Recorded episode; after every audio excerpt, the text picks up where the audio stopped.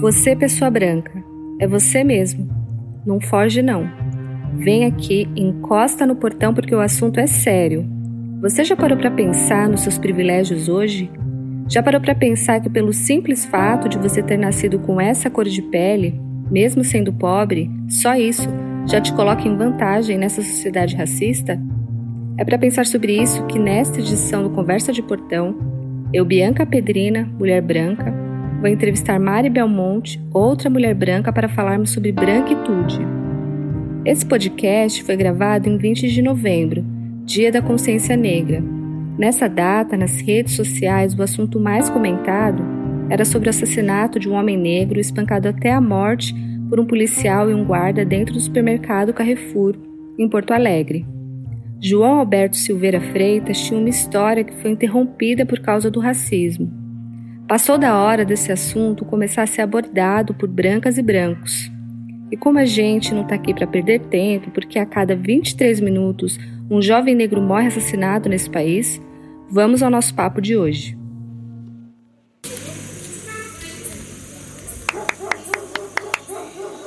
Eu sou a Bia Pedrina e esse é o Conversa de Portão, um podcast produzido pelo Nós Mulheres da Periferia em parceria com o UOL Plural o projeto colaborativo do UOL com coletivos independentes. Semanalmente nós ouvimos a opinião, a análise ou história de mulheres sobre notícias que são importantes para nós.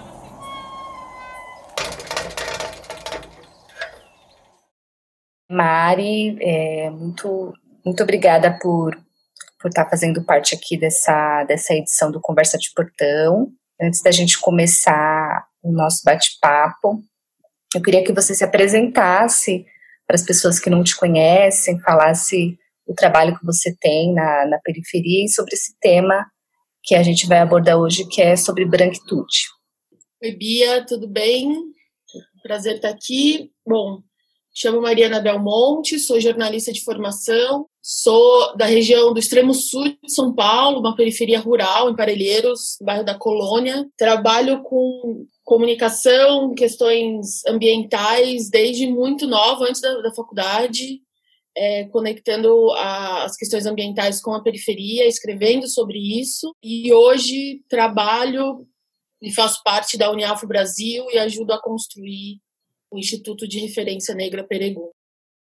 Maravilha, Mari. Antes da gente começar o nosso bate-papo, é, a gente fala muito sobre racismo, né, e as desigualdades existentes ainda no país, né, quando a gente fala da população negra, né. Pensando que o racismo, que o racismo ele só existe porque as pessoas brancas ainda praticam, né, e em muitos casos se beneficiam dele, é, a gente vai falar sobre, sobre isso, né, o que é a branquitude e, e as complexidades, né, quando a gente fala é, dessa postura na periferia, né.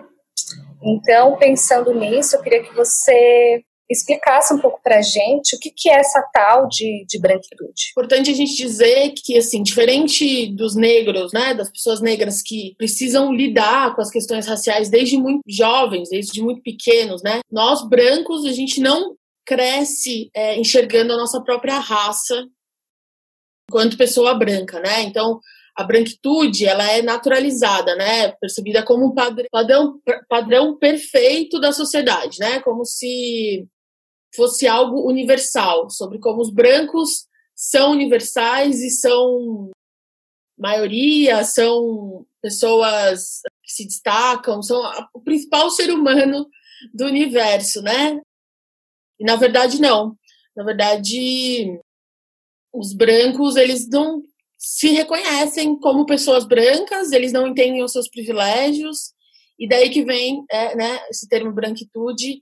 A gente, os negros já crescem sabendo que é, já são negros, sobre as questões, as problemáticas de nascerem negros por conta do racismo que é colocado no mundo, toda a história, a história da escravização no, no mundo que a gente tem. Aí, para mim, tem, tem uma coisa que é quando os negros, quando os brancos, desculpa, eles uh, despertam, entendem sobre a sua raça, sobre desperta da sua racialização, parece que eles eles bateram nós, né, batemos a cabeça num vidro, numa porta de vidro e acordamos para o que está acontecendo, né? E até ali eles eram sober, nós somos os soberanos, né? A raça, a raça é, mais especial do mundo, mas na verdade não. Parece que a gente leva um susto quando a gente descobre que é branco. Mari, quando a gente fala é, sobre, né, quando a gente fala sobre o racismo, né, que não basta apenas criticar o racismo, né, que é preciso ser antirracista, eu queria que você explicasse essas diferenças, né, entre essas duas posturas para as pessoas que estão conhecendo esse tema agora, para as, para as nossas leitoras e para os nossos leitores. É, acho que isso é muito importante, porque a gente tá, a gente viu aí nos últimos meses, acho que esse levante de imagens pretas nos Instagrams, né? Muita gente branca é, usando a hashtag Vidas Negras Importam, mas como também um, um movimento que as redes sociais estavam mostrando e, e pressionando, né? Porque hoje nas redes sociais a gente precisa tá com o fluxo que está acontecendo é, de, do assunto do momento. Então, acho que não adianta né, criticar o racismo só colocando uma imagem preta no Instagram ou tweetando alguma coisa. É, é necessário a gente ter essas atitudes, as atitudes e o posicionamento antirracista na sociedade. Então, reconhecer nossos privilégios e reconhecer nossos privilégios, se colocar à disposição, né, enquanto pessoa branca no mundo, é, né, da luta dos movimentos negros, da luta das organizações negras, das, dos coletivos.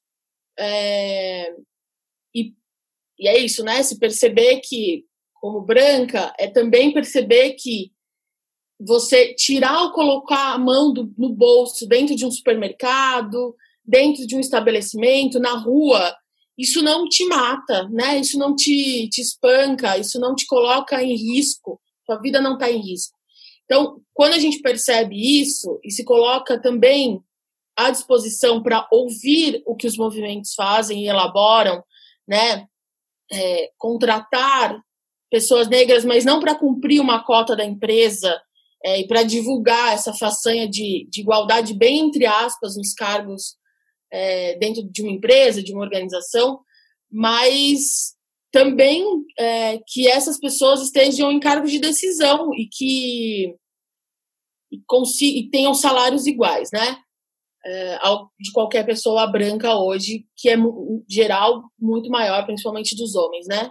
Então, acho que tem uma diferença é, grande aí. Então, você pode criticar o racismo é, e eu, o que eu vejo hoje é que as pessoas criticam o racismo nas redes sociais, uh, publicamente, para não ficar feio, uh, mas as atitudes, elas continuam, no offline, elas continuam racistas. Elas continuam não se importando com o dia a dia e entendendo que as pessoas continuam morrendo uh, todos os dias por isso, né? A gente acorda e já tem uma ou nunca tem notícia, né? Muito muito raro às vezes isso é muito noticiado, uh, só em casos específicos, mas o dia a dia das pessoas que morrem nas periferias, né, a cada 16 minutos um jovem negro morre na periferia, não é noticiado e não é uma coisa que move e que preocupa as pessoas é, em geral, é, pessoas brancas, né? Não sei se ficou claro. Ficou sim, Mari. É, você já deu alguns exemplos, né, sobre o que, que é esse privilégio, né, branco, né, que, que é o privilégio das pessoas brancas.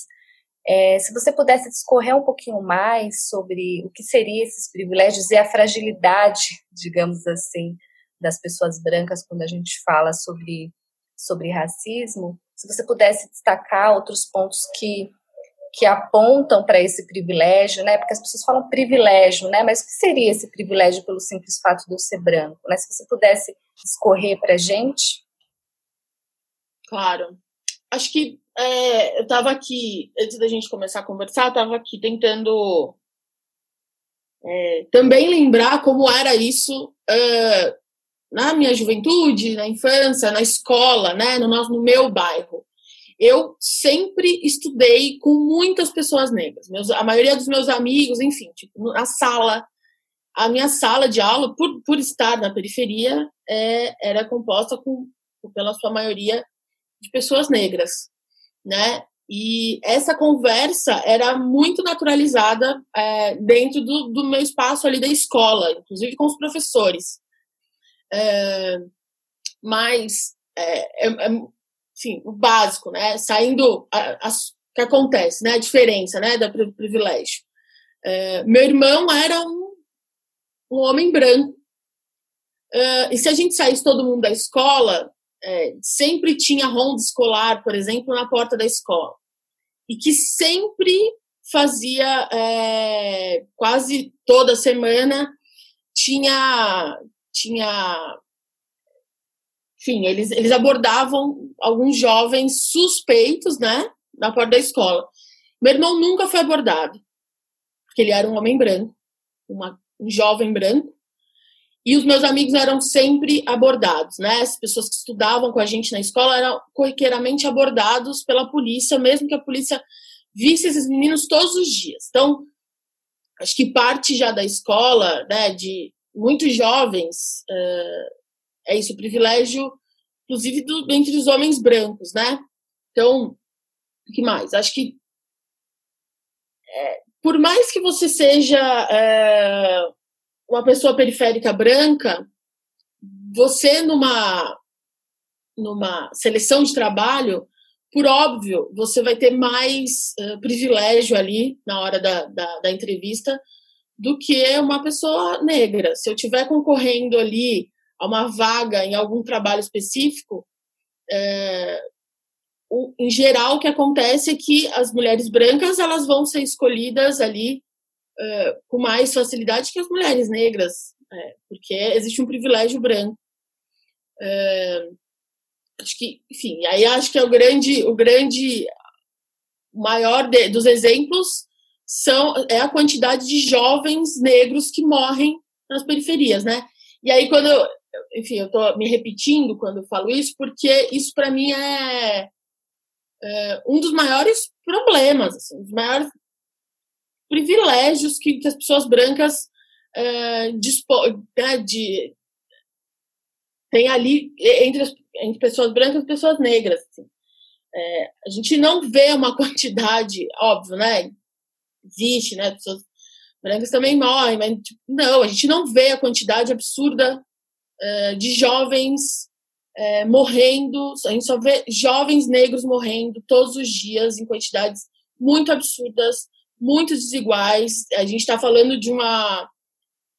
Talvez a gente esteja ainda com uma cabeça muito sudeste, que isso acontece o tempo todo, né? Imagina o, o que isso acontece no norte, né? Que em sua maioria, no, quase 90% do norte é constituído por pessoas negras. É, e tiver morte de quilombolas o tempo todo na, acontecendo.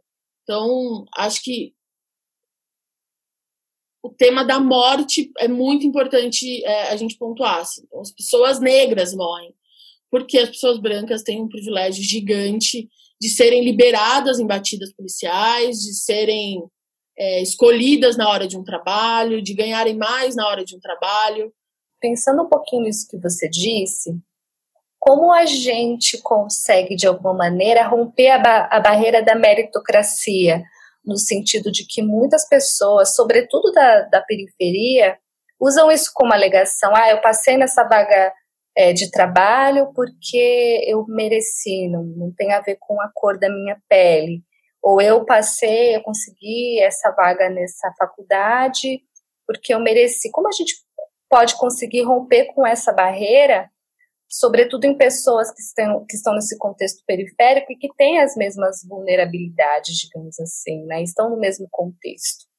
Olha, Bia, fico pensando o quanto talvez o papel da, da, da comunicação e desses brancos que já entendem seu lugar de privilégio, privilégio desculpa, na periferia, eles podem contribuir com isso, assim. Eu acho que tem um papel importante nosso, enquanto pessoas brancas, é, de, enfim, contar e dizer e, e, e, passar informação sobre, sobre o que não é real, né? Essa coisa da meritocracia é um absurdo, né? É absurdo colocar. É, isso é uma coisa super, inclusive, né, liberal que coloca como se o merecimento ali pela vaga, você é mais inteligente ou menos inteligente, você consegue a vaga.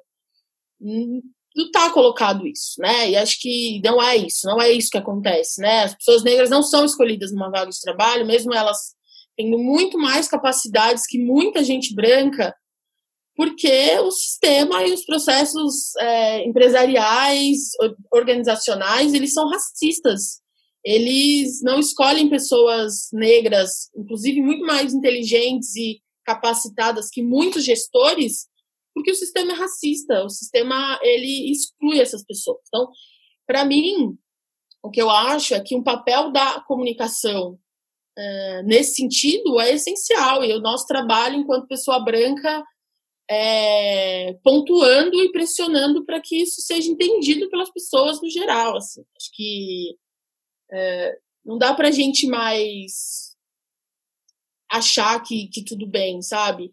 O pai, o meu pai, a minha madrinha, o meu padrinho, a minha família falar esse tipo de coisa, porque infelizmente dentro da nossa casa acontece, assim, tipo, é, acho que por mais que parece que é longe, né? A gente fala que muito que é casa de ferreira espeta de pau, porque às vezes as pessoas de casa não entendem, não estão nesse processo, é, e são sim racistas, né? E fazem, é, falam é, termos, frases, têm atitudes racistas o tempo todo é, com pessoas do bairro, pessoas ali da comunidade, e não percebem, ou percebem, mas que, que estão fazendo aquilo. Então, acho que tem um papel nosso que é muito importante, das pessoas brancas, periféricas, que entendem seu lugar, é, nesse lugar enquanto um sujeito branco, de passar essa informação, e de pressionar, e de falar, e de, de cada vez. É importante não só. É, e aí, isso, enfim, vou falar isso que é muito importante. Não é, é responsabilidade das pessoas negras o combate ao racismo. É, é responsabilidade das pessoas brancas também, e sobretudo das pessoas brancas, na verdade, né?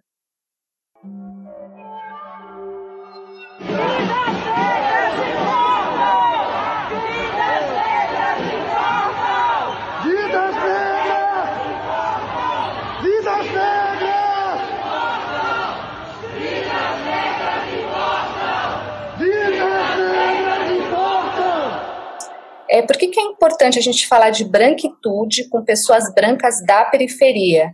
levando em conta que os brancos dividem os mesmos espaços de vulnerabilidade com as pessoas negras? Primeiro, né, pelo que a gente repetiu aqui algumas vezes, é que as pessoas não são as pessoas brancas periféricas que é, sofrem a violência do Estado com tamanha é, de um tamanho tão terrível como as pessoas negras, né? Pode perceber isso diariamente, né? Como a gente tem falado. Mas eu acho que é importante também, é, tem uma coisa é, que uma vez eu ouvi da Celi Carneiro e, e é muito, muito verdade, assim, né? Tipo, quando a gente olha os movimentos sociais de base, eles, por luta de direitos, né? Luta de moradia, luta pela saúde, luta pela educação, eles são compostos, tipo, majoritariamente lideradas por, pessoas negras, principalmente mulheres negras. Então, acho que tem uma coisa que é importante para os brancos periféricos começarem a, a observar e a, enfim, colocar isso como norte de vida, que é entender que todas as conquistas de direitos nas periferias foram lideradas por pessoas negras. Então, se hoje uh, os bairros periféricos eles possuem uh, habitação, saneamento, é, moradia adequada, nesse processo, né? Óbvio que a gente ainda está um passo muito longe de serviços e estrutura é, para os territórios periféricos. Não é, não é sobre estar excelente, mas as lutas que estão aí colocadas há séculos né, nos territórios, é, ela está ela tá colocada, né? Tipo, ela quem, quem busca e quem liderou a conquista de direitos nos espaços periféricos é, foi o movimento negro, foi um movimento negro que está colocado nas bases, que, que vem das bases. Então, a gente olha o movimento de moradia, ele é uma parte importante do que é o movimento negro brasileiro. É, e aí é isso, né? Não é todo mundo que tem essa noção nas periferias dos seus privilégios e de onde vêm as coisas básicas do seu bairro.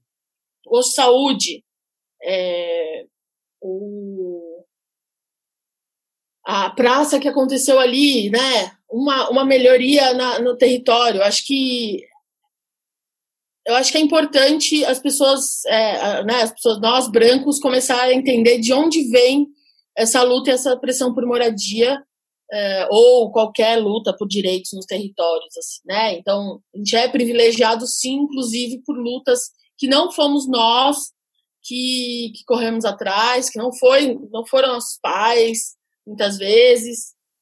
Você falou para gente agora é, referente aos movimentos organizados, né? É, referente aos movimentos de luta por moradia, que tem como lideranças majoritariamente pessoas negras. Quando a gente fala de pessoas que vivem na periferia, que não necessariamente integram esses movimentos, que na verdade estão indo e vindo do trabalho para casa, da casa para o trabalho, convivendo ali no bar com seu amigo, que pessoas majoritariamente convivendo com pessoas majoritariamente negras, digamos assim, como a gente pode é, avançar nessa discussão é, e fazer com que essas pessoas reflitam sobre esses privilégios que você acabou de apontar?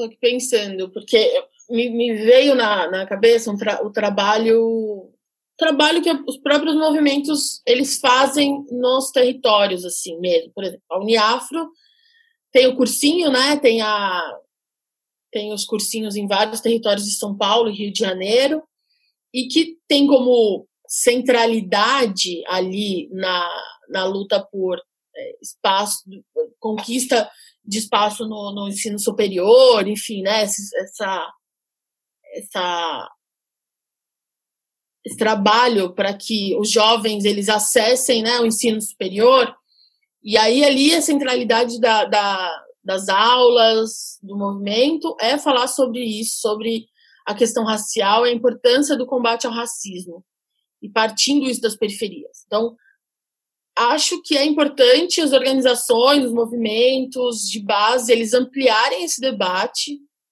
é, no território.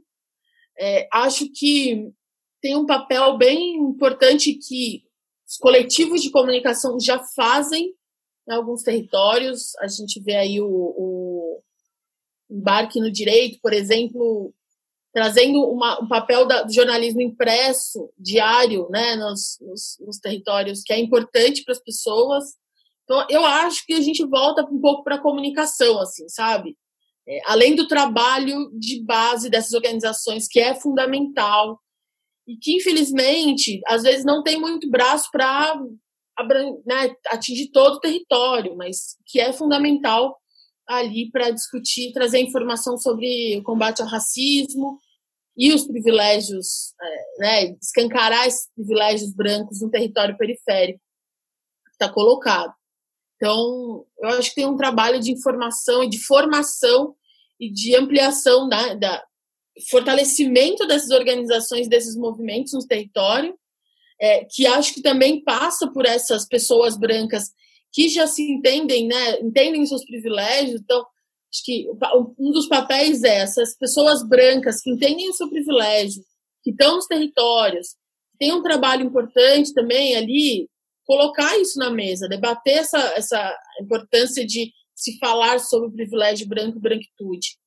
É, e fortalecer esse movimento que está ali, um trabalho de base tão importante para o território. Certo, Mari. É, falando um pouco do contexto sobre mulheres negras, né, e mulheres brancas, né, que ambas sofrem com, com machismo, digamos assim. Quando a gente fala de periferia também tem as vulnerabilidades similares. Quando, qual é a diferença quando a gente faz o recorte racial dessas duas, de mulheres brancas e com relação a mulheres negras? Eu acho que a primeira coisa quando a gente olha e fala dessa. É, é, assim, isso é uma coisa muito central, né? Porque acho que o feminismo. Feminismo. No debate do feminismo branco, eles. Quando algumas mulheres brancas debatem o que é o feminismo, ele, elas colocam a mulher no mesmo lugar, todas as mulheres no mesmo lugar, sem é, né, trazer o recorte racial, trazer a questão racial, combate ao racismo, como se feminismo fosse feminismo e feminismo é tudo a mesma coisa, e não é. Eu acho que uma das coisas principais, principais é o atendimento nas unidades de saúde, pós-saúde, hospital. A mulher negra não é tratada como mulher branca periférica.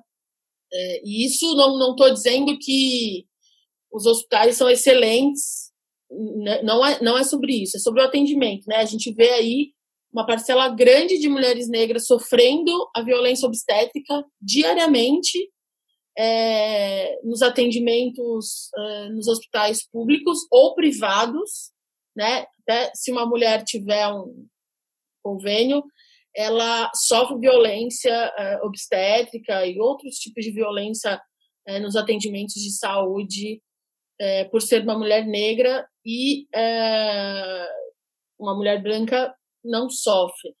No mercado de trabalho isso também está colocado, né? Então Acho que tem esses dois pontos que para mim são bem importantes uh, de colocar.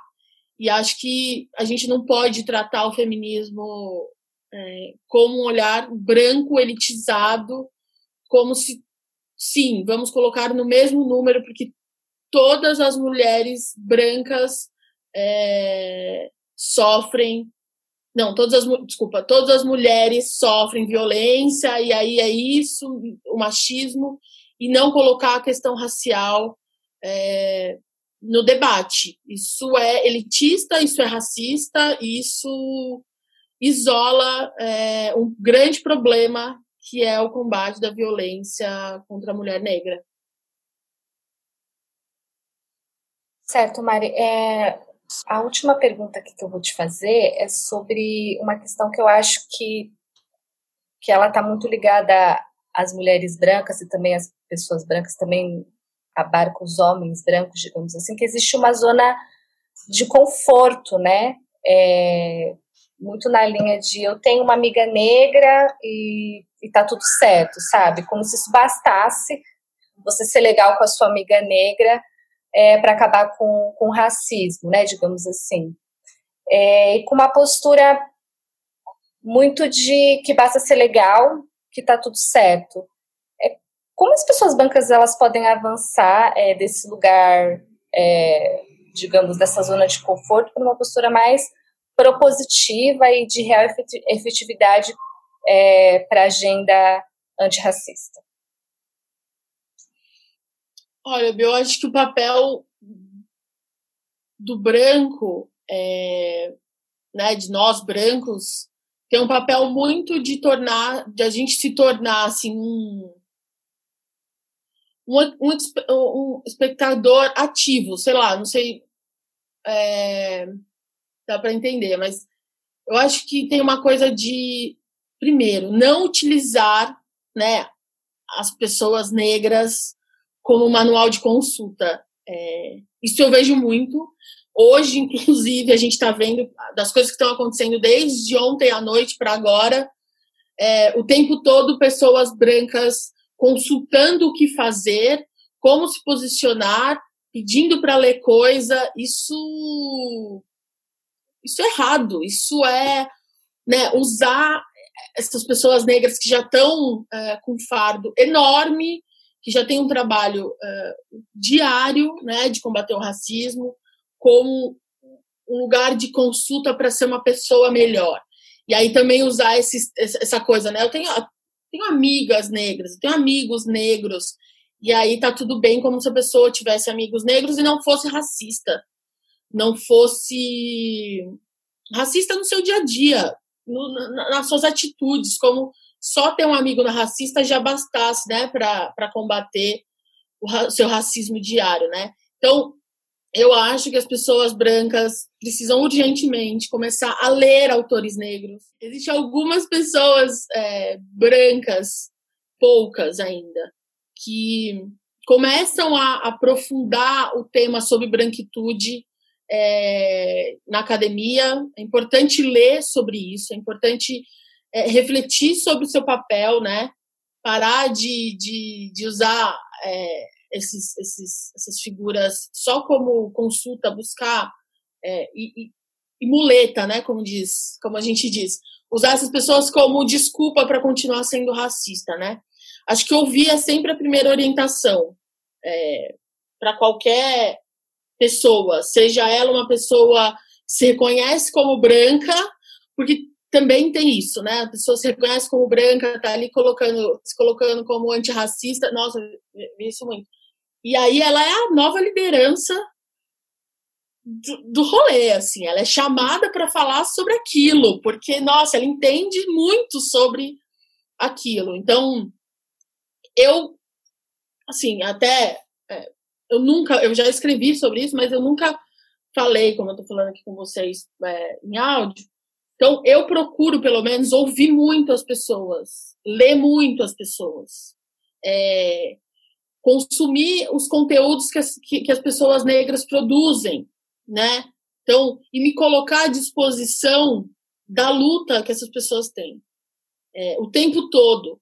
Estar à disposição. É, não, não, não super é, levantar bandeiras e, e, de formas que parece que eu estou. Me reconheci como branca e eu sou tão branca, eu me reconheço tanto como branca que agora eu sou uma pessoa negra. Gente, isso é, é uma loucura o que as pessoas fazem. É, então, acho que tem isso. E, principalmente, denunciar. Dar nome às coisas. A gente precisa dar nome às coisas. A gente precisa dizer o as pessoas brancas, a imprensa, a grande imprensa, ela precisa dizer o que acontece no Brasil é um plano de genocídio contra as pessoas negras. É, e a gente precisa dizer, a gente precisa escrever isso, precisa falar com os nossos em volta, precisa falar em casa, né? A gente lembro sempre que a gente precisa voltar para nossa casa e começar a partir de lá tudo que acontece, porque a gente, nós brancos também saímos de casas muitas vezes muito racistas, com os pais racistas, com família racista, com avô racista. Eu posso dizer com a maior tranquilidade do mundo que eu vim de uma família que ainda não entendeu o que é o racismo e que preciso ficar falando o tempo todo com eles. Meu avô era um homem branco racista é, e que falava coisas absurdas abertamente. E a gente tinha que o tempo todo é, ficar repetindo coisas para ele, para ele não fa falar isso. Então a gente precisa denunciar e dizer. A gente precisa dizer também que é que é o que acontece com a população negra é genocídio. Precisa nomear essas coisas, a gente precisa colocar para também constranger as pessoas. É, no geral, eu acho que as pessoas brancas precisam ser, sim, mais constrangidas para entender cada vez mais o seu papel como pessoa branca e se reconhecer como branco, que está dentro de uma estrutura racista que foi construída pelas pessoas brancas, né? Então, enfim, é, acho que tem uma coisa também de atenção à linguagem, né? Atenção nas coisas que a gente fala, é, que são importantes. A gente nunca vai saber como é ser uma pessoa negra. A gente nunca vai saber. É, então, o que a gente pode fazer é se colocar à disposição e entender, ler, se informar e ajudar que essa informação seja mais é, espalhada e colocada e cada vez mais dita pelos lugares. Mari, você falou de um negócio, eu, pensei numa coisa que, que, que, de alguma maneira, quando a gente fala de branquitude, né, dos privilégios, existe uma, uma postura também é, de desconforto, que eu acho que, é, que ela é importante, mas a pessoa, é, o, o, ego, né, da pessoa branca, ela tá sempre muito. Ai, tá falando de mim, você tá falando eu sou uma pessoa tão legal. Como a gente, de alguma maneira, fazendo essas discussões, né, as pessoas compreendem de que, de, de, de que tem a ver com você também, né, não apenas. Olha, é, é difícil, né? Tipo, é muito difícil, porque eu acho que eu, eu, é isso, eu acho que tem que constranger essas pessoas. Eu acho que inclusive de, de branco para branco, é, que, que, entende o seu lugar e que está ali num papel muito de é, aprofundar e, e entender o seu lugar nesse mundo aí racista, acho que a gente precisa falar, assim, eu acho que nunca vai ser demais é, passar informação, é, mostrar, entregar um livro, é, mostrar um vídeo, trazer para perto a luta dos movimentos, mostrar o que, tá, o, é, o que é debatido, o que é conversado. É, é sim sobre você, é sim sobre nós, é sim sobre essa, essa, sociedade com muitas pessoas brancas que acham que que falar sobre racismo, falar sobre sobre de forma superficial num texto, numa nota de repúdio, numa nota que uma organização solta, é fazer o seu papel. É, eu, como uma pessoa, não, trabalho, né, comunicação, então a gente tem aí pela pelo lugar que estou hoje trabalhando, faço parte, circulo entre organizações que são brancas, são muito privilegiadas, são, estão no lugar de muito recurso para o debate do combate ao racismo e os direitos humanos. E quando vai fazer uma nota de repúdio que alguém morreu, um jovem negro morreu, essa organização tem medo de, de, de colocar nessa nota duas palavras: negro e genocídio. É, porque isso é ruim para a imagem é, da organização. Então, é, eu, eu hoje, eu, Mariana, eu tenho um movimento de constranger essas pessoas. É, a gente precisa constranger e se constranger entre nós. É, e as pessoas também me constranger. Eu também preciso ser, eu, Mariana, preciso ser constrangida é, por tudo que tem acontecido, por tudo que acontece há séculos no mundo. Eu preciso também me tornar responsável pelo que está acontecendo e que acontece diariamente nos, nos, territórios, nas cidades, nos supermercados, nas lojas, em qualquer lugar que a pessoa negra ela é criminalizada, morta, violentada e afins. Então, eu acho que a gente precisa ter um discurso de responsabilidade também, constrangimento partindo, indo para um lugar de responsabilidade. Eu não estou te constrangendo porque, né, pessoa branca, né, nós brancos, nós não, ninguém está te constrangendo é, para dizer que, né, foi você que,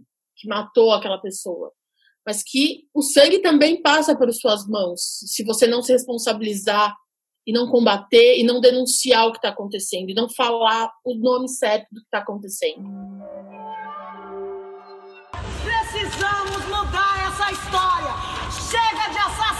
Assassinato e não tem justificativa. É única e exclusivamente por ser negro e negra. Vidas negras!